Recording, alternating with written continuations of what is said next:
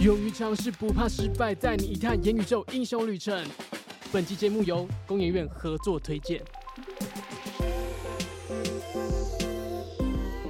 大家好，我是天下学习人才永续频道的总监嘉伦，也是今天元宇宙节目的主持人。元宇宙是天下学习和工研院合作的全新 Podcast 节目。大家都知道，工研院是台湾国际级的研究单位。是提升台湾的国家竞争力，带动产业升级。更重要的是，通过新科技打造社会幸福感。虽然这些努力呢，很多时候都能够带来很直接的生活上的感受，但是工研院的故事常常是在幕后的，因为真正的产品都是企业去做技术转移。那这个节目呢，就是让我们走进工研院，尤其是去感受科技怎么样带来社会幸福感背后的精彩故事。今天呢，我们邀请到两位嘉宾，都是获得很多奖项的优秀工研院的这个伙伴，他们的研究成果也都在我们的生活环境中出现。第一位是我们气研处处长周大兴，他从研发替代一时期就投身工研院，还是机械所当时最年轻的研究组组长。二十年来，他曾经去过日本和德国进行交流。在疫情期间的口罩国家队，就是靠他的团队先行进入第一线研发，才有后面的产能提升。大兴要跟我们的观众呃说个 hello。好，大家好，非常高兴有这个机会跟大家一起在线上相遇，谢谢。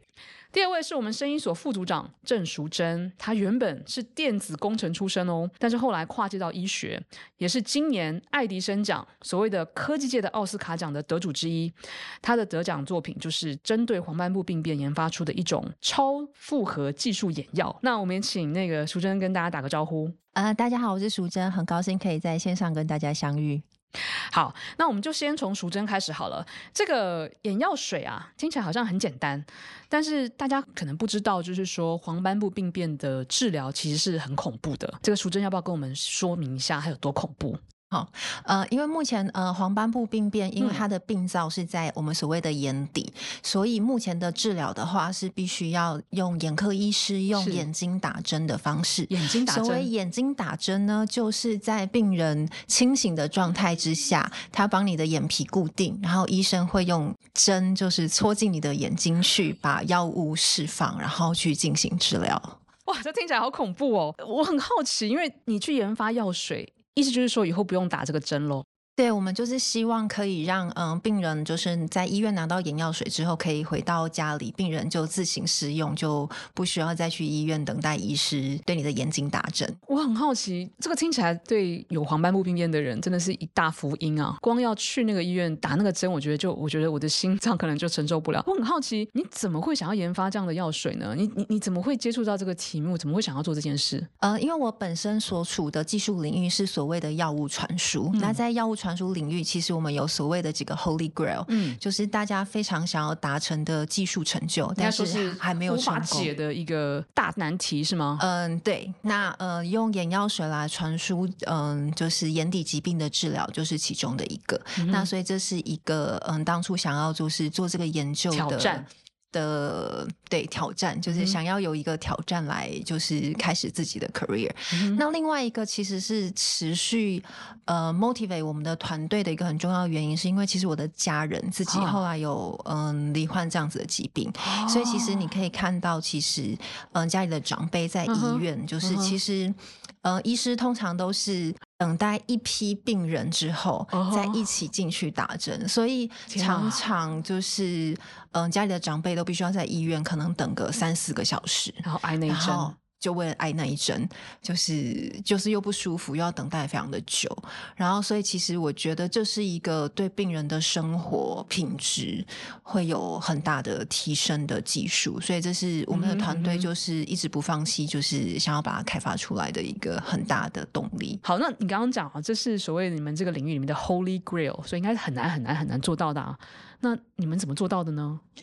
天哪，你们是世界第一个团队做到的吗？呃，没有，其实有，嗯、呃，世界上有好几个团队，就是有持续的在在研发。那、嗯、到目前为止，呃，我们所谓，嗯、呃，在动物上面目前的试验结果，我们看到我们的药物传输的效率目前应该是最高的。哇！那我们所采用的方法是我们先针对眼睛的结构去进行了解。哦、那所以我们先去 identify 了几个，我们觉得是这个传输目前没有办法。成功的几个障碍。嗯、那根据这个几个障碍，就嗯、呃、研究我们的技术去做调整跟开发，然后最后就开发出了我们目前的这个眼药水的技术。他这个淑珍讲的好轻描淡写啊，但你可以想象每一步可能都是像爱迪生以前在试这个 电线一样，要试几百种、几万种的那个材质。可不可以跟我们讲一下你现在到什么程度啊？所以我们什么时候看到这个药啊？呃，我们目前的话已经完成了强临床的研究，那大概在一年多前，就是这已经进入了二期的人体临床试验。真的，对那应该快了。我们呃，希望一切顺利的话，大概二零二六年这个药物可以上市。天哪，对，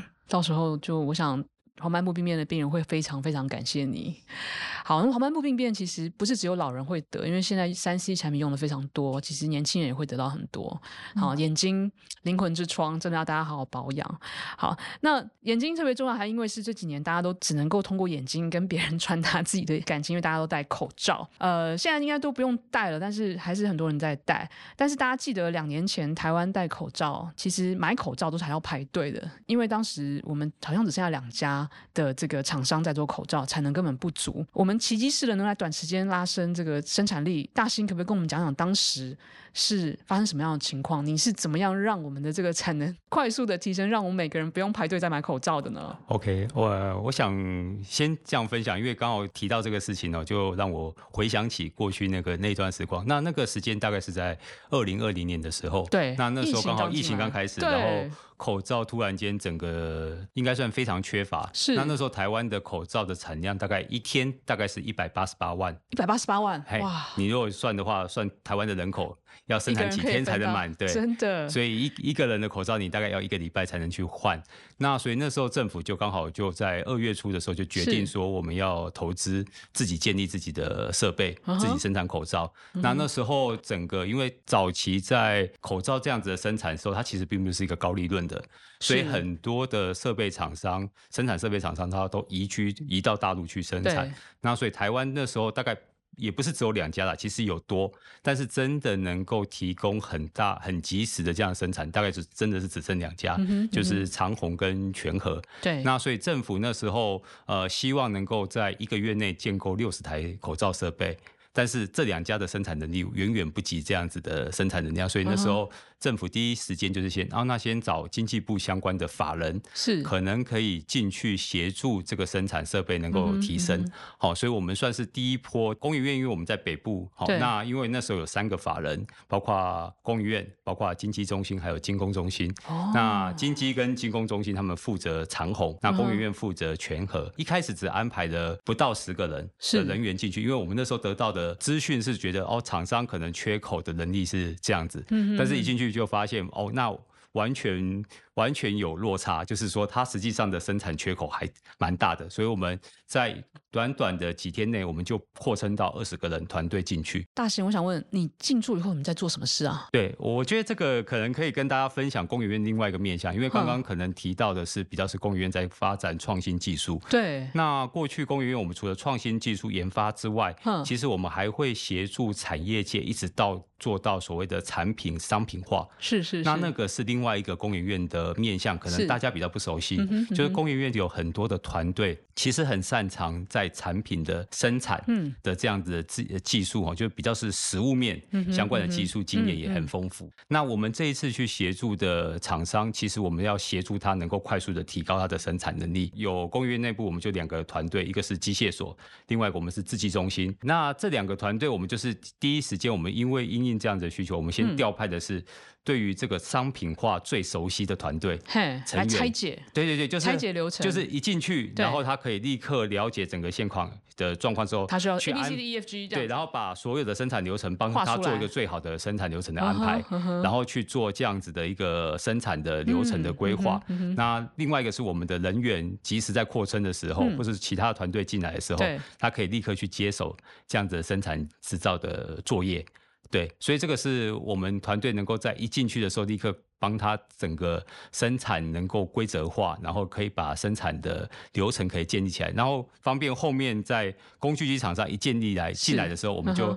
可以瞬间跟工具机厂商再做分工，然后再去做整个工作的更细部的拆解。所以，所以我可不可以理解哦？就是说，你进入到一个地方啊，他一天只能够产一百个口罩，所以你要把它拆解出来，然后甚至去或者是去复制更多的机器出来，是吗？所以你在 reverse engineer 这个机器。其实，因为我们那时候进驻的是设备，是生产口罩的设备的厂商。哦。那那时候他哦，他们本来就是生产。对，本来就是生产，但是因为它的生产以前的订单量不会那么多，所以你要让它在短时间内快速生产多台机器这样。对，我们那时候排出来的排程是，呃，它一天好至少一天都要有一台或是两台的量。要能够出来，就是整个生产能力必须要提升到五倍以上的生产能力。OK，对对对，可能是以前五天才出一台机器，你现在一天就要一台。对，然后你还要所有的这个这个机械的机械产业的人都进来去补该补的零件，还要帮助零件，然后把它生产。然后那么多人进去之后，你要让他做好的分工，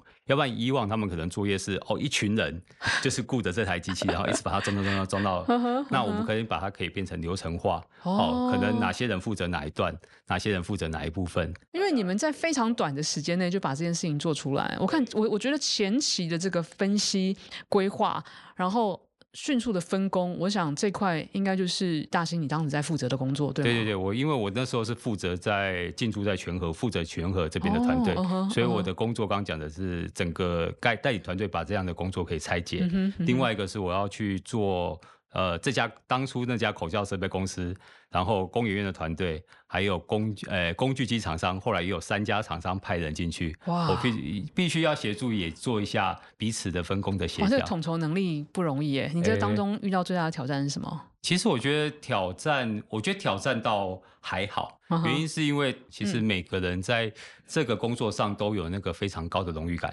因为你觉得你在帮国家解决一个重要的事情，你们是。对对对，所以在那个时间点，我觉得任何的沟通都很容易去去排解掉。看，原因是大家有一个共同的使命感，共同的使命感，嘿，是就不一样了。对对对，所以在那个环境当下，其实沟通是还还算容非常容易顺畅，因为我觉得大家都有一定的目、uh -huh. 一样的目标了、嗯。那后面我们其实比较在做，就是再去。确认整个工作的流程还有什么缺？如果有缺任何事情的时候，哦，那我们要及时去帮忙去协调，然后甚至是找外援。这听起来很容易哈，但是你们当时在多久时间内把这些事情做完？我们那时候就是，呃，刚讲六十台设备，那时候我们的目标是一个月。一个月？对，就是呃，我们二月六号进驻。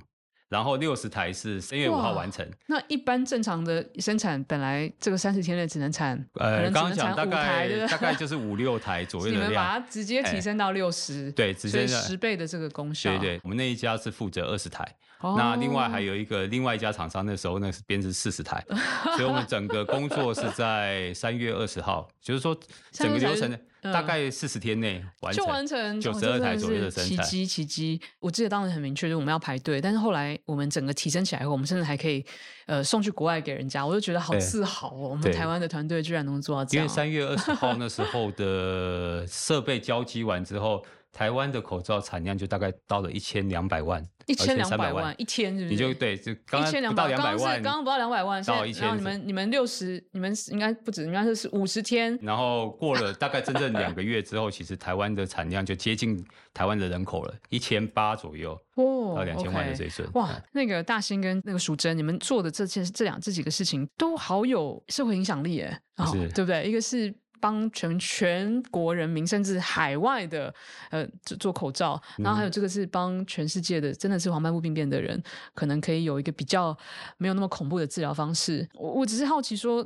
这样的成就感，我相信这应该带来蛮大的成就感。嗯。呃，跟你们当初进入工研院有符合你们当初的期待吗？好，我先回答一下好了，因为我觉得其实我当初会选择到工研院，是原因就是其实我会期待自己在。研究发展上哦，除了能够做出一些很好的成果，那或者是说有很多很新的技术之外，我觉得是工研院还可以发挥很好的、很大的影响力。嗯，也就是说我们在产业界的部分，我们是可以发挥影响力，带领产业去挑战更新的一些技术，或者是说我们有机会发展一些新产品，嗯，让台湾的产业可以有转型的机会。哦，所以我觉得在。这样子的愿景之下，所以进入到公园院。那的确，我觉得进入到公园院之后，我发现公园院的环境。公园院整个的团队的思维，还有我们有一些目标方向，嗯，都是在能够让我们呃任何的研究人员进来之后，持续的去发挥我们的影响力，嗯、甚至扩大我们的影响力。嗯，所以我觉得对我来讲，其实进到公园院是符合当初的想法了。嗯嗯。那、啊、当然，另外我们刚刚讲的所做的这些案例，譬如像。口罩国家队那个是哦，那个是更明显的。状况，嘿，更明显的哦，可以发挥到这样子的一个所长，真的是用在一个这国家最需要你的地方，对对，那个是带动整个产业，对，甚至可以产生很大的呃改变哈。我觉得这个这个是的确，我当初进入到工研院，呃，是有这样的想法，但是我觉得哎。事后也证实，公研院的确可以提供这样子很好的一个环境跟机会。我其实一刚开始进入工研院的时候，其实主要是因为我觉得我对医药研发有兴趣，这是我为什么从呃电子领域对你在电子领域哎，但是你对医疗很有兴趣。对，但是嗯。我回来台湾之后，就在思考的事情是，我觉得生医研究很有趣，嗯、就是有非常多就是大自然的理论跟现象是非常有趣的。嗯、但是我觉得说，它如果没有办法应用在呃人身上，或者实际的应用上面，是一件很可惜的事情。是，所以那时候在学研单位跟就是一般的产业的话，嗯、我觉得工研院是一个很好的衔接的桥梁。嗯、因为如果是在学术界的的话，其实。我们追求的是比较 basic research 的 understanding，但是所以它并不一定非常认真的考量就是实用性。嗯、可是，在台湾的医药产业界，至少在十年前的状态是，投资者必须要非常的考量非常快速的。获利收效，所以产业界又太获利导向了。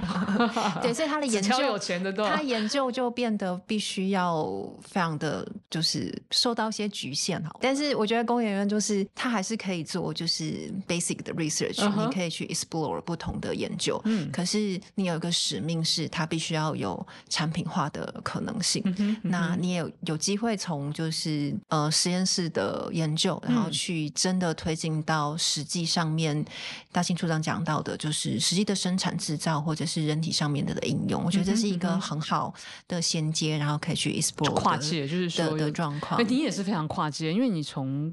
电子工程到医疗，这个诶比较少见啊。因为因为我觉得这个跨界的幅度比较大。所以当时你会进到声音所，我想大家 有有有这个期待，因为你的背景很特别，所以我只是也好奇说，呃，你们的团队都是像你这样子的吗？还是说？我觉得声音领域蛮特别的事情是，其实它真的是一个蛮需要蛮多领域的人共同来研究。比如说，嗯、呃，我所立的这一个眼药水的计划，我们有、嗯、呃化学背景的人，嗯、我们有药学背景的人，嗯、我们有化工背景的人，我们有可能是动物科学背景的人，就在声音所。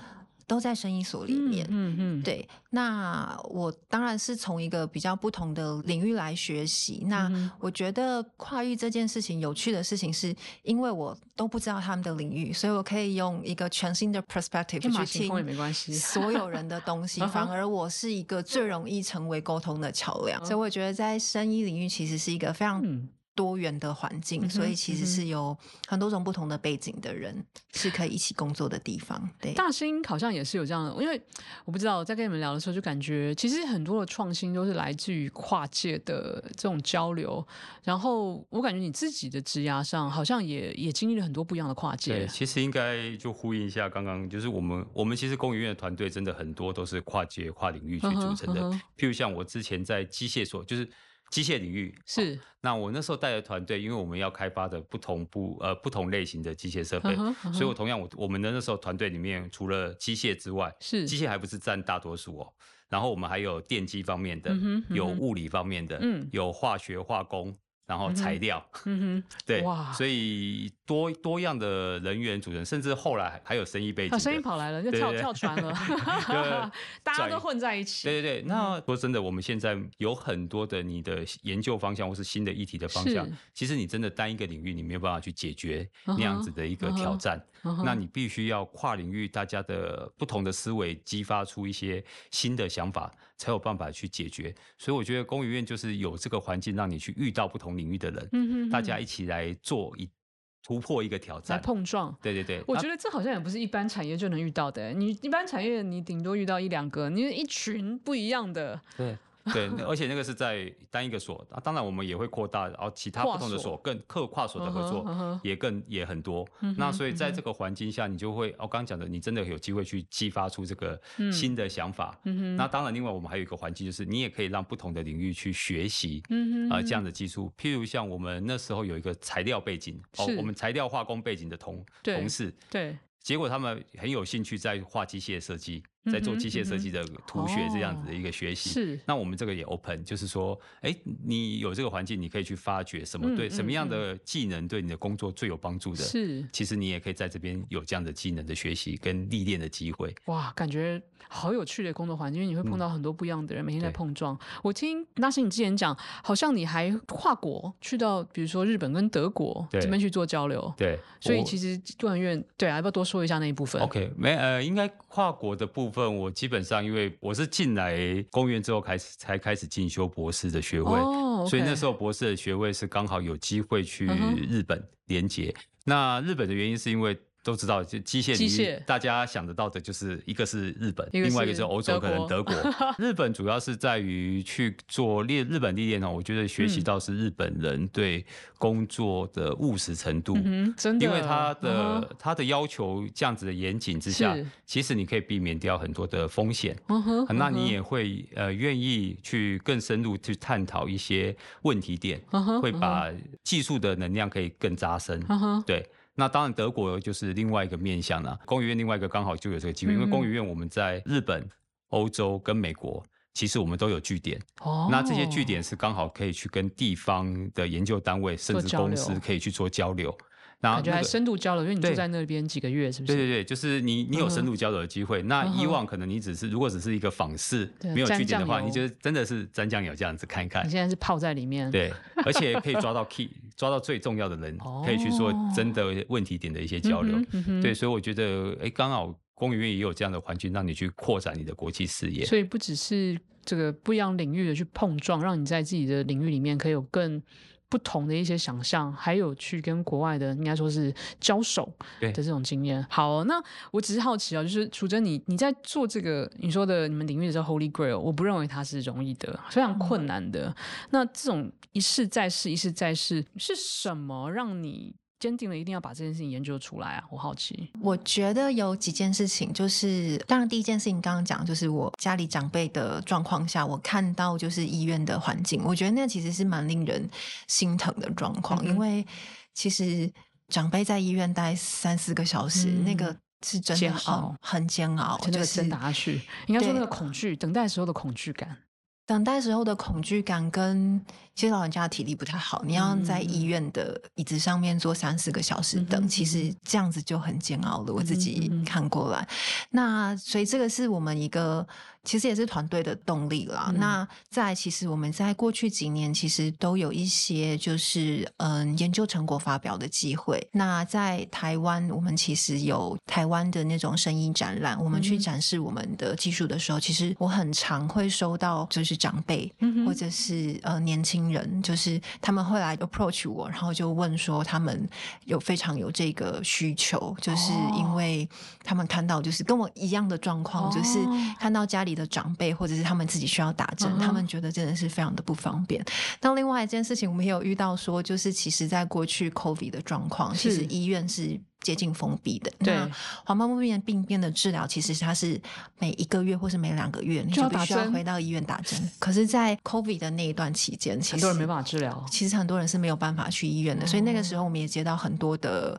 就是询问，就是有没有可能，就是拿到这种药物的话，就就不会有这种问题，因为就变成你要去医院，你就必须要快筛嘛，就是就变成快筛品，当时还有 PCR 还是什么之类的 PCR 之类的，对，所以这是。一个使命感，感觉这是一个使命感，嗯、对，因为我觉得医药研发的工作其实有蛮多的挫折跟挑战，啊、我就想，所以我觉得有一个 Holy Grail 不随便谈的，所以我觉得对你自己的工作有一个使命感，其实是非常的重要的。那再来就是寻找一个好的团队、嗯，就是寻找一个好的团队，就是一起去努力这件事情、嗯，然后一起去庆祝小小的成功，然后一起去解决遇到的问题。就是我觉得是蛮重要，然后蛮幸运，就是在工研院这个环境，我们有很多不同的人才可以解决问题。因为你有时候很难想象问题会发生在各种不一样的地方，就会需要不同的专才。可是如果这个就是不可能做到的呢？我只是好奇说，你有什么信念说它一定可以解决嘞？啊、呃，我不能说我有信念它一定会被解决，嗯，但是我会觉得很遗憾，我没有尝试过。那我觉得医药研发，其实在这个领域的人都知道，其实医药研发十件可能有九件它。之后是不会成功的，但是这这也是我就是会鼓励我们同仁，就是我们努力的做，就是我们觉得我们没有愧对我们自己，嗯、就是我们 do our best、嗯。那如果真的失败的的话，我们这些过程学习的经验就会成为我们再往下一个产品努力的的养分、嗯。所以我觉得无论是成功或是失败。我觉得我们都是有收获的，嗯哼哼哼哼，就是如果我们努力过，那我们也不觉得我们在失败上面的努力会是浪费的。我记得你在前访的时候有特别说过，老师说过的一句话，让你特别有感。然后我就想说，这句话才真的可以套用在很多情况，要不要跟我们分享一下？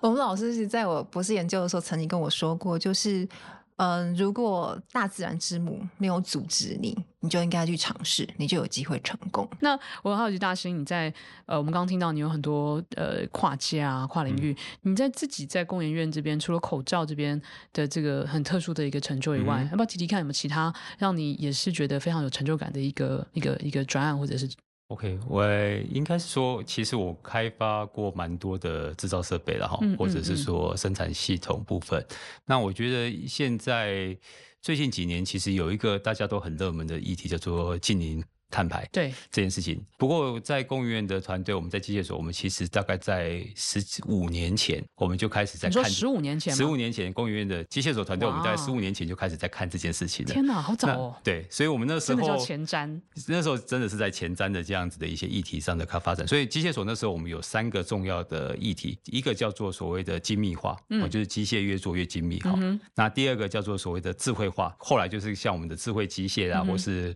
工业四点零这样的概念。嗯、那我们那时候就有定立定的第三个 topic 主标，叫做所谓的绿色化。哦，也就是说，我们希望透过呃设备或者是新的制造技术，我们可以让我们的产业能够更加的绿色环保。嗯嗯、然后，特别是刚我们那时候锁定，就是希望能够将碳排放可以减低、降低、哦，而且降低的做法不是说我只是多少 percent 多少 percent 的逐步降低。嗯、我们希望能够找到一些。颠覆性的技术，颠覆性的对、嗯，那这个技术可以让整个碳排放可以大幅的降低，所以不是一趴两趴，对，是可能是一次就是哦五十个 percent，五十个 percent 你就可以降低到一半以上，甚至七八十个 percent。我们希望有这样的新的技术可以去做替换，所以那时候我们就锁定了台湾的电子产业是所需要的关键技术，对，然后找到。可以切入的点，好，譬如像它现在碳排放量最高的，譬如像它的镀膜，嗯，因为传统的电子或是光电业为了要求镀膜的品质，嗯，通常都会使用在所谓的非呃真空的环境下，嗯，就是说它必须要把空气都要抽走，对，好，然后让在这个真空环境下，它的镀膜品质可以达到很好，嗯，但是呃，是不是一定要用到真空？不一定，其实有很多你可能可以有非真空，就是不需要在这种大气的环境下，嗯，你其实也有机会可以镀到那么好的品质。嗯，那真空跟非真空这样子制成差异性，那个碳排可能就差了五十 percent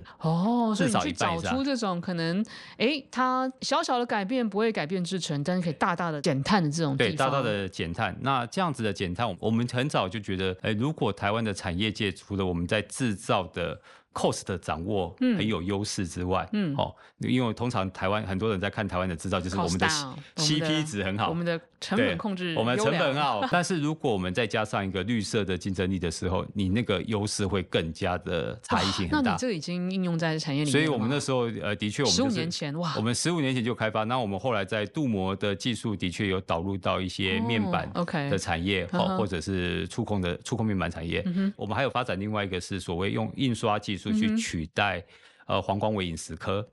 的制程，哦，就是传统的电路的制造，哦，它是用所谓的呃黄光微影蚀刻，也就是说用呃用微影去定义这个图样，然后之后用蚀刻技术去把材料移除掉。哦，所以这个东西你其实会移除掉很多的材料。哦，那我们那时候发展的就是所谓的加层技术，有点像是印刷，也就是说我。我的图样就是我所要生长的生长的部分，所以我不需要移除掉任何材料，哦，那我就可以让我的线路可以制造完成。所以你你其实很多的工作都是在帮整个产业，对整个产业哦，做一些颠覆性的这种调整或者生产的提升。对，哇，这这整个影响它是整个改变整个产业的生产结构。对，所以这个是 在其实我们希望它的利益不是说只看的是短期利益，是是，其实有很多重要利益，其实在未来长期会发生的。没错，所以就是我们会关注这些的议题去做这样子的开发跟预备。嗯、那可能像在净零碳排这样的议题的时候，嗯，那开始就会就开始已经做好准备，已经做好应用了。哇，两位都是在做，真的是在做改变产业、提升产业竞争力，还有就是真的改变人类生活很重要的这种研发。嗯、虽然这个过程你们都轻描淡写，但我相信那应该很辛苦。好，那今年是这个工研院五十岁，那过去工研院我想扮演的角色一直是台湾的大脑啊，探索啦、实验引领啊，还有技转，是台湾整个产业很重要的研发。好，所以这个试错哈，要心脏够大颗，你们在承担全台湾之重。那你们觉得啊，未来因为两位都是工研院所谓的中坚力量，就是承上启下，呃，你们怎么看待接下来你们要引领的工研院它的角色跟你们自己的位置？我觉得工研院一直在往这样子的正向的方向在在发展。嗯哼嗯哼。对，那我觉得未来期许的话，因为我现在的角色从研发单位呃移。移到了我们的企划单位，对，那企划单位其实我们更希望能够让工研院的跨域整合的合作或者创新，嗯，其实我们有一个更明确的方向。所以工研院呃最近几年其实我们有推动我们叫做所谓的技术策略蓝图。哇，一呃，今年是台湾国家的策略蓝图喽。也可以应该算是工研院的策略蓝图，但是会跟国家的大方向策略去做呼应。嗯，好，那我们之今年度以前你可能听到的是二零三零。嗯，那今年可能七月之后你会听到工研院我们已经开始在做所谓的二零三五。嗯，的技术策略蓝图，也就是说我们在看十年以上未来的产业的趋势或者未来的社会趋势所需要的技术方向，嗯、那所以我，我我的我的期待是希望我们能够在企划这个角色，我们帮工研院这个技术策略蓝图能够聚焦设计落实的方法，嗯，让这个所有的领域都有一个很好的 guideline，去依循这样子的技术策略蓝图去做这样子的研发跟整合跟合作，让这个产业能够更快的。呃，去做这样的转型，好、哦，面对未来的一个挑战的趋势，台湾有机会去克服。哇，你这真的是大脑在做的事情，就是就是计划未来。对。然后就像刚才那个口罩国家队，当大家有个共同的使命，其实那个运作起来的那个效能跟跟这个这个成果是不一般的。那淑珍呢？嗯、呃，我自己来看的话，是我觉得因为就是整个大环境的变化，嗯、其实在这几年其实非常迅速的，嗯、所以我觉得工研院在未来这几年其实。在嗯敏捷上面，是就是有很多的变化。这种状况下的话，就是我觉得工研院就是随时在准备自己的 muscle，然后面对这样子的的挑战。嗯嗯嗯，那所以在其实我们刚刚讲到跨域，但其实我们觉得在未来的这几年，其实。更多紧密结合的的跨域的研究会是工研院一个很重要的的重心。比如说在 AI 智慧上面，就是从我们知道的，就是可能语言上面的处理、影像上面的处理，如何的更深入应用到整个在制造的制程上面，嗯、或者是在医药的研发上面，哦、人体临床试验的评估，嗯、就是更深入的，就是变成他们是以后的产品，可能都是 hybrid 生下来的小孩，他可能都。不是单一协同的这个状况，嗯、那我觉得这是未来的趋势，也是工研院就是持续在努力的。那我们当然都是希望我们自己的这些跨领域的经验，就是在更深入的话，在工研院的这一块，在未来就是无论是在台湾或是技术研究上面，可以面对就是更多的挑战。这样子，嗯哼，嗯，所以我想不变的初衷，听下来还是说能够带动产业升级，但是现在是。更有策略性的在做这件事情，然后不管怎么样，是通过更敏捷的方式去带来社会的幸福感。好，我们非常谢谢两位这个国家口罩国家队的先锋部队，还有我们即将期待的这个黄斑部病变的这个眼药水的两位重要的工研院人物。非常谢谢大家今天的时间。下一集我们要带大家认识工研院重要的两位顶梁柱，他们都在引领各位的生活方式。一位是在做自动驾驶的研发和测试。另外一个则在做癌症药物的纳米化，还有多种生意产品的技术，他们的努力都是在让我们的生活更幸福。期待下期见。